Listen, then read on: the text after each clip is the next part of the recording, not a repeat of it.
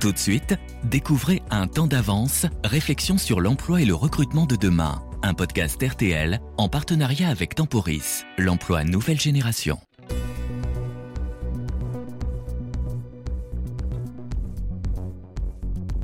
Comment notre rapport au travail a-t-il changé? Et à quoi ressemblera-t-il demain? Sera-t-il plus digital, plus flexible, plus mobile, plus collaboratif, plus solidaire ou encore plus écolo? Alors que la crise du Covid-19 a profondément bouleversé nos habitudes, nos métiers eux aussi ont dû s'adapter, voire se transformer. Certes, la pandémie aura contraint beaucoup d'entre nous à rester chez eux, mais ces confinements nous ont aussi apporté le temps de l'introspection, en questionnant la place que nous accordons au travail, et en nous offrant peut-être aussi l'occasion d'en changer, parfois en plaquant tout pour aller renaître ailleurs. Devant cette impulsion nouvelle des travailleurs, ce désir de donner du sens à leur activité quotidienne, les organisations, les entreprises ont dû s'adapter. Au travers de discussions avec des experts et des acteurs du monde du travail, nous allons tenter de répondre dans ce podcast, un temps d'avance, aux questions que se posent employeurs comme employés sur les bouleversements en cours. Comment notre rapport au travail et au temps libre a-t-il changé? Quel est l'impact de la crise sur nos métiers? Et à quelle transformation majeure faut-il encore s'attendre dans les années qui viennent? Qui de mieux qu'un sociologue pour répondre à ces questions et faire avec lui un peu de prospective Bonjour Jean Viard. Bonjour. Vous êtes directeur de recherche au CEVIPOF, vous avez écrit de nombreux ouvrages, et dans le dernier, sorti le 21 mai et publié aux éditions de l'Aube, La révolution qu'on attendait est arrivée, vous vous demandez justement si avec la crise, nous n'avons pas déjà basculé en plein dans une nouvelle civilisation plus numérique. D'où ma première question. La Covid a-t-elle vraiment engendré, ou n'a-t-elle fait qu'accélérer, une révolution du travail qui était déjà en cours? Si vous voulez, ce qu'on vit accélère des tendances déjà là. Je crois que c'est l'idée à avoir, euh, que tout ce qui était avant, que ce soit au niveau privé avec MeToo, que ce soit au niveau écologique, on va dire avec Greta Thunberg pour aller très vite, ou que ce soit la place du numérique dans nos vies, c'était des choses qui étaient déjà là. Twitter, c'est 2006. Hein. Moi, je considère toujours c'est le début de la civilisation numérique. Euh, mais entre le début, il y avait déjà des ordinateurs avant. Hein mais le début vraiment. Puis maintenant, on a basculé dedans. On s'en est tous servi, on a appris à servir différents programmes, et en plus, on a mélangé, on s'est mis à l'utiliser dans la sphère privée, dans la sphère ludique évidemment, puisqu'on pouvait plus sortir, c'était là qu'on voyait des spectacles, et puis bien sûr dans la sphère professionnelle. Et je pense, si vous voulez, que donc il y a là une accélération de tendance, mais qui nous a fait aussi découvrir de nouvelles choses. Par exemple, on a découvert que le télétravail c'était génial, mais pas tout le temps on a découvert que le télétravail, c'était très bien, mais plutôt à côté de chez soi. Parce que si on sortait avec son ordinateur, travailler dans un tiers-lieu, dans un lieu de coworking, euh, c'était très bien. Alors on a été un peu empêché par la pandémie, mais quand ça va rouvrir, tous ces lieux, ça va aller très vite. Vous dites aussi dans votre livre, on s'est rendu compte qu'on avait envie de travailler, on avait envie d'aller au boulot. Comment expliquer ça? La France est un pays où le travail, le discours dominant, c'est travail, exploitation. Bon, le, discours marxiste a profondément imprégné notre culture. On s'est rendu compte que l'absence de travail était à souffrance énorme, et pas seulement financière. Quand vous discutez avec les restaurateurs, par exemple, vous sentiez bien que ce qui leur manquait, c'était les clients, c'était les conversations, c'était de se sentir utile, c'était l'idée qu'ils avaient une utilité sociale, etc. Et, donc, euh, on s'est rendu compte que le travail, c'était un, plaisir, c'était euh, le cœur du lien social. Et donc, ça, c'est des choses qui ont revalidé le travail, si vous voulez, en dehors du revenu revenu est évidemment une dimension importante du travail. Et puis, si vous voulez, on s'est rendu compte que la lecture qu'on avait de la société était au fond euh, périmée parce que il y a des gens qui ont travaillé tout le temps, les services gens du Caire, les gens des supermarchés, les caissières, les chauffeurs, les livreurs, etc. Ceux-là, ils n'ont pas arrêté de travailler et on a vu qu'ils habitaient très loin de leur travail.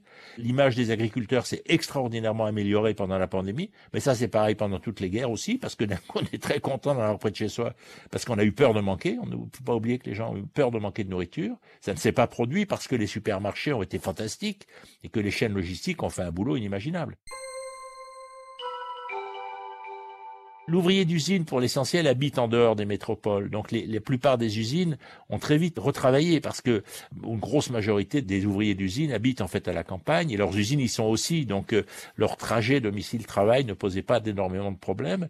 Et puis après, il y a cet énorme groupe du télétravail qui est monté autour de 40-45% des, des, actifs, c'est-à-dire c'est un groupe gigantesque évidemment, euh, qui d'un coup s'est structuré comme groupe, si vous voulez. Il y avait déjà évidemment du télétravail. Il y avait déjà des gens qui travailler chez eux le dimanche après-midi, les messieurs cadres le dimanche, passent une heure ou deux à préparer leur semaine pour être le lundi euh, top niveau de la structure, etc.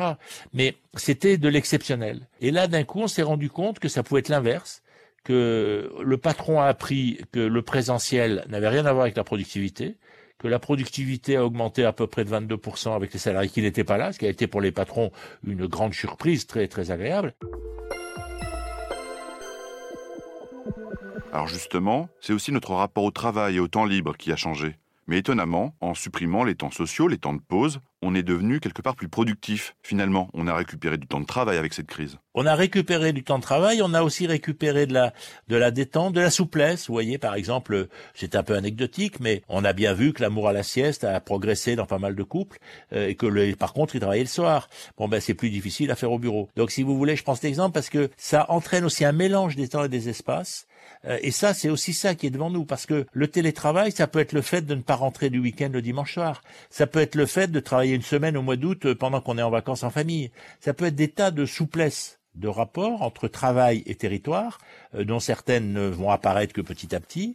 Mais ce qui est acquis, c'est d'une part qu'on s'est équipé, qu'on a appris à servir des modèles, et je pense que les startups vont nous produire des modèles géniaux dans l'année qui vient, encore plus géniaux, mais c'est surtout que les patrons ont accepté qu'on n'avait pas besoin d'être visible. Et ça, si vous voulez, ça c'est un acquis. Alors, assez étonnamment, on s'est aussi rendu compte qu'il y avait un attachement des Français à leur entreprise. Comment l'expliquer? Quand on regarde euh, en France, les petites entreprises ont toujours été très aimées des habitants. Et ce qui est intéressant, c'est que les études nous montrent que pendant cette pandémie, les grandes entreprises ont monté dans l'opinion publique. Donc, si vous voulez, on s'est rendu compte qu'il y avait une utilité sociale de la très grande entreprise, et par contre la petite. Mais dans les, quand on dit aux gens, en France, quand on fait un sondage, on dit, il y a une étude il y a, six mois, qu'est-ce que c'est qui symbolise le mieux dans votre territoire les valeurs républicaines? Ben, la première chose, c'est l'école. Bon, ça, on sera tous d'accord. La deuxième chose, c'est la mairie. On sera encore tous d'accord. Mais la troisième chose, c'est les entreprises. C'est-à-dire que le fait d'avoir une petite entreprise, d'avoir des entreprises, des gens qui y vont, connaissent, la construction du pacte républicain repose sur l'entreprise, sur l'école, la mairie et l'entreprise. Dessous, après, vous avez la justice, la police, le président de la République ne venant qu'après. Mais c'est important de se dire ça, parce que on fait trop en France comme si l'entreprise c'était ou un adversaire, ou quelque chose qui n'avait rien à voir avec le pacte républicain. C'est faux. Quand vous dirigez une petite entreprise, pour les, les gens qui habitent autour de l'entreprise, vous êtes d'abord celui qui crée du travail. Donc vous avez cette image positive. Si vous avez une voiture un peu plus grosse que les autres, une maison un peu plus grosse, au fond, ça pose pas de problème de fond parce que votre utilité sociale est évidente. Et je pense que ça, ça peut jouer dans une vision d'une démocratie républicaine euh, beaucoup plus proche de l'entreprise, qui est un enjeu absolument majeur, à mon avis, pour que la France trouve sa place dans le monde de demain. Comment le marché du travail s'est-il comporté? Des emplois ont-ils vraiment été créés? C'est compliqué parce qu'il y a d'abord beaucoup de salariés qui se sont déplacés, donc qui ont gardé leur travail. On a effectivement embauché dans la période numérique. On a créé énormément de petites entreprises de livraison et de services. En fait, c'est l'année où on a créé le plus d'entreprises, je crois, 2020. Alors bien sûr, certaines sont certainement très éphémères, euh, c'est beaucoup des petites structures, mais ça veut dire quelque chose, c'est-à-dire que on a basculé dans un mode de vie, je dirais, qui est articulé autour de l'idée de local et de l'idée de livraison. Je mets le télétravail dans la livraison, c'est le travail livré à domicile. 20 millions de Français se sont fait livrer par Amazon.